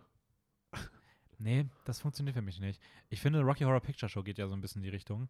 Aber ich Ah, finde, das okay. ist halt durch diese Musikeinlagen, also es, ich Es- finde es halt nicht ja, man wird gruselig. immer rausgerissen. Ich finde es trotzdem cool, aber ich glaube, das funktioniert halt nicht so. Also, Es kommt halt darauf an, welchen Zweck man damit verfolgt. Wenn es halt wirklich ein Horrorfilm sein soll, dann wird es als Musical richtig schwierig umzusetzen sein. wohl Sweeney Todd ist auch ein bisschen scary so, aber ich glaube, es war auch sehr, sehr eher als Kind so. Ich glaube irgendwie, Ja. also weiß nicht, finde ich, ist eine, ist eine interessante Mischung, die auf jeden Fall auch funktionieren kann. Sweeney Todd ein cooler Film so auf jeden Fall. Ja. Ähm, aber es ist dann halt nicht so dieser krasse Horror-Vibe. Ähm, aber was ich auch cool finden würde, ist tatsächlich, ich würde es nice finden, wenn, wenn das Western-Genre wieder ein bisschen mehr zurückkommt, indem man das vielleicht ein bisschen mit Sachen mixt. Also sei es irgendwie Western und Fantasy oder so als Mischung Es beispielsweise. gibt ja diese Ansätze aus Western und Science Fiction. Ja, die sind tatsächlich meistens leider bisher mal scheiße umgesetzt Ja, worden. ja. Aber an sich, sowas würde ich schon cool finden. Also ich glaube, mit dem Western-Genre kann man halt viel geilen Scheiß machen so. Und ich finde so eine Mischung aus Western und Fantasy beispielsweise Die- würde ich ziemlich cool finden. Wie, wie hieß der nochmal, dieser eine ähm, Cowboys Western? and Aliens. Ja, genau, genau. Ja, mit Daniel Craig in der Hauptrolle. Nein. Ähm, aber ich glaube, da könnte man halt einiges machen, so, ähm, wenn man das ein bisschen versucht, so zu adaptieren. So wie du Mittelalter mit Fantasy auch gut mischen kannst. So, das hat ja Game of Thrones gezeigt. Ja, Und ja. so dieses ja. Fantasy mit Western gemischt wäre, glaube ich, auch mal ziemlich cool. Also ich glaube, Oh, da kann man weiß, halt. ich weiß welches. Cooles machen, Western so. und Fantasy Westworld. Geht tatsächlich in die Richtung. Ist aber auch eher Science Fiction als Fantasy, würde ich sagen. Stimmt, ja, ja, ja, stimmt. Und dieser, die Serie okay. hat das ganz gut gemacht. Der Film hatte auch ein paar nette Ansätze. Ähm, aber ich würde halt wirklich sagen, also ich würde wirklich sagen, Western, also wirklich Hardcore-Western mit richtig krasser Fantasy aller Kreativität von Game of Thrones gemischt, würde ich ziemlich cool finden. So Fantasy in so einem Wüsten-Setting mit so abgehalferten kleinen Dörfern, Ja. Revolvern, Gewehren, Das heißt- Pferdereiten und so, das wäre schon ziemlich cool so. Ja. Also so wirklich so ein bisschen so eine Mischung aus Red Dead Redemption und, Game of Thrones. und Game of Thrones. Ja. Red Dead Redemption, aber am Ende auf einem Drachen. Ja. Das wäre meins. Ja, letztendlich, letztendlich ist das ja nicht so weit weg von irgendwelchen Sachen, also die, die schon erfunden wurden. Weil letztendlich kann man einfach nur sagen, es wird ja nur eine andere Art in, in, dem, in der Fortschrittszeitalter gezeigt. Ja, voll. Ne? Also So. aus, der, aus der Menschheit. Dass Ja. man einfach in die, in die Westernzeit geht, als es halt gerade Schwarzpulver gab, man erste Schusswaffen erfunden hat. Und dann auf einmal wird das Ganze in eine Fantasy-Welt reingeworfen. So. Ja, ich würde finde einfach dieses, auch wie Western halt inszeniert sind, dieses so ein bisschen runtergebrochene, Ja. langsame Szenen, dieses, diese Isolation immer wieder, so das könnte halt irgendwie ganz cool sein. Auch diese kleinen Städtchen, so diese Dürre, dieses Dreckige von diesen Tavernen, Bars, wo sich dann mal geprügelt wird, Ja. ähm, Hufeisen werfen. Keine Ahnung, stell dir mal vor, du wirfst einfach statt Hufeisen, gibt es einfach so, so, so Dracheneisen werfen. So von, Also so riesige. Das ist dann, ist dann so ähnlich wie diese Strongman-Competition. Ja. Sind da irgendwelche Leute und, und stemmen da dann diese, diese Riesenhufeisen Ja. von Drachen. Also keine Ahnung, ich, für sowas würde ich halt würde ich irgendwie cool, wenn man da vielleicht was draus machen könnte, aber Ja. ähm, ja. Finde ich witzig, weil meine letzte Frage hat auch mit Genres zu tun. Okay. Ähm, es geht aber wieder ums Filme schauen. Ähm, mit welchen Genres oder Subgenres, ich habe sogar eher Subgenres geschrieben, Mhm. äh, kannst du eher weniger anfangen und warum? Also, wo du auch selbst Filme, wo du vielleicht weißt, dass die gut sind, die einfach bei dir gar nicht klicken. So. Hast du irgendwie so Subgenres, die, die dich irgendwie eher so abstoßen, bei denen du denkst, so, ne, Subgenres. Ähm, was schreckt mich denn so ab? Also ich muss tatsächlich sagen, so richtig kitschige Romanze, also wo es halt wirklich kitschig wird und wo ich das Gefühl habe, ähm, das ist so komplett gar nicht meine Zielgruppe, in der ich mich irgendwie sehe. Mhm. Damit habe ich irgendwann schon Schwierigkeiten. Das ist so, das kann ich mir anschauen und ja, es ist ganz nett. Aber irgendwie, irgendwie habe ich das Gefühl, ich ver- verschwende einfach nur meine Zeit. ähm, i- Das heißt nicht, dass ich romantische Filme nicht mag, aber so, wenn es wirklich in die kitschige, kitschige Richtung geht und Mhm. ich dann das Gefühl habe, so, das, das lenkt zu sehr von der eigentlichen Story ab. ähm, ansonsten, ich glaube, alles mögliche Richtung Action kann ich mir schon gut vorstellen, auch wenn es ein bisschen trashige Action geht. Ähm, weil selbst solche Sachen können auch witzig sein. Fantasy ist halt meine Lieblingsgenre. Ich weiß, das willst du nicht hören, aber ich versuche gerade so ein bisschen durchzugehen, welches Genre ich nicht feiere. Was gibt's denn sonst noch alles? Also Horror es kann. gibt richtig viel. Ja, ich weiß, aber es ist halt schwierig so. Also ich glaube, es gibt so 17 Genres und jedes Genre hat, Genre hat nochmal so zwischen 5 und 50 Subgenres gefühlt. Ja. Also ähm, Ich glaube tatsächlich, also Comedy finde ich auch manchmal kritisch. Ähm, grundsätzlich Comedy-Filme auf jeden Fall. Lachen ist gesund. mhm. Aber es gibt, es gibt sicherlich eine ge- gewisse Art von Comedy-Filmen, womit ich nicht so viel anfangen kann. Ähm, wenn es dann, wenn das, wenn das so gewollt witzig ist, aber, aber so richtig dummer Humor. Also, also so, so, so nicht, nicht absichtlich richtig trashige Humorfilme, also so äh, wie ähm, zum Beispiel, wie heißt nochmal der Film mit, wo, wo der eine Dude, wo der eine Dude in diese Zeitmaschine gesteckt wird? Idiocracy. Idiocracy. So, das ist, das ist halt absichtlich dummer Humor. So. Und das, das, das feiere ich schon. Mhm. Aber wenn das, wenn das so, wenn, wenn man einfach sieht, dass der Humor nicht absichtlich dumm ge geschrieben wurde, sondern einfach nur schlecht ist. Also alle Til Schweiger-Filme. Zum Beispiel. Stimmt, das, das wird es eigentlich ziemlich gut treffen. Diese, Ja. diese typischen Till, ja, Till Ja. Schweiger-Filme. Okay, ich muss nämlich sagen, was bei, bei den Genres bei mir, ich finde auch eine Sparte Komödie, die klickt bei mir einfach nicht, obwohl die teilweise auch, aber dann auch gute Filme sind. Das sind so Heist-Action-Komödien. Ja, Die, die Ich weiß, funktionieren meinst. bei mir irgendwie gar nicht. Es gibt ein, zwei Ausnahmen, aber so an sich habe ich mit dem. Genau das gleiche ist, ich habe bisher noch keinen Zugang zu diesen, so, so wirklich zu diesen Gangster-Mafia-Filmen gefunden. okay. Also die finde ich teilweise auch irgendwie, ich verstehe schon, dass die gut sind und ich mag die irgendwie auch, aber ich bin nie, ich bin immer gefühlt ein bisschen unter der allgemeinen Meinung. So, einfach weil ich einfach weiß, dass, also einfach weil das Genre bei mir irgendwie bisher noch nie so ganz Klick gemacht hat, obwohl ich auch sagen muss, mir fehlen nur noch ein paar Klassiker, also mal gucken, was dann so der Fall ist. ja, Aber ja, ich weiß, was du meinst. Ähm, ich hatte Schwierigkeiten mit Irishman. Tatsächlich. Weil weil der dreieinhalb Stunden ging. Das ist eine, eine Sache, der ging einfach unfassbar lange. Ähm, aber ich habe das Gefühl, so diese, er hat mich überhaupt nicht mitgerissen. Das ist nämlich genau das, das verbinde ich nämlich jetzt genau mit der Frage, die du auch davor gestellt hast mal. Ähm, ich habe mich bei Irishman so emotional überhaupt nicht mitgerissen gefühlt. Und deswegen hat der sich einfach sehr gezogen und ich hatte irgendwie das Gefühl so, hm, ich weiß nicht, was der mir irgendwie so erzählen will. Ja, Also, Ja, weiß so nicht, teilweise also- auch sehr ruhige Szenen und also ich finde zum Beispiel so Once Upon a Time in America, finde ich, ist ein richtig starker Film. Aber auch den, der ist bei so vielen Leuten, die ihn gesehen haben, einer der besten Filme aller Zeiten. Da kommt er halt bei mir nicht, nicht ansatzweise hin so. Ähm, trotzdem ist das ein wahnsinnig starker Film, auch ein Meisterwerk. Ähm, wie gesagt, mir fehlen halt noch so Goodfellas, Casino, Pate. Aber Ja. die fehlen mir halt auch, weil ich so ein bisschen das Gefühl habe, ich habe halt Angst, dass mich die dann auch nicht so krass umhauen, wie, Hm. wie andere davon umgehauen sind. Einfach weil ich das Gefühl habe, dass das Genre irgendwie bei mir ein bisschen schwierig ist. Aber ja. Okay, ich bin tatsächlich durch. Du auch. Ja, ich, ich habe auch eigentlich sonst keine Frage mehr. Ja, machen wir Ähm, heute mal unter den anderthalb Stunden Schluss. Ja, wir sind einfach ein bisschen früher durch. Das ist aber vollkommen Ja. okay. Ein, ein, ein letzter Punkt, den ich noch loswerden möchte, Ja. ist, ähm, ich habe dir das ja auch schon erzählt gehabt, einfach mal kleine Kritik raus. Also Sky Sharks Produktion, ihr habt euch richtig blamiert. Ich finde, das muss an der Stelle nochmal gesagt werden. In Deutschland gab es einen kleinen Streit.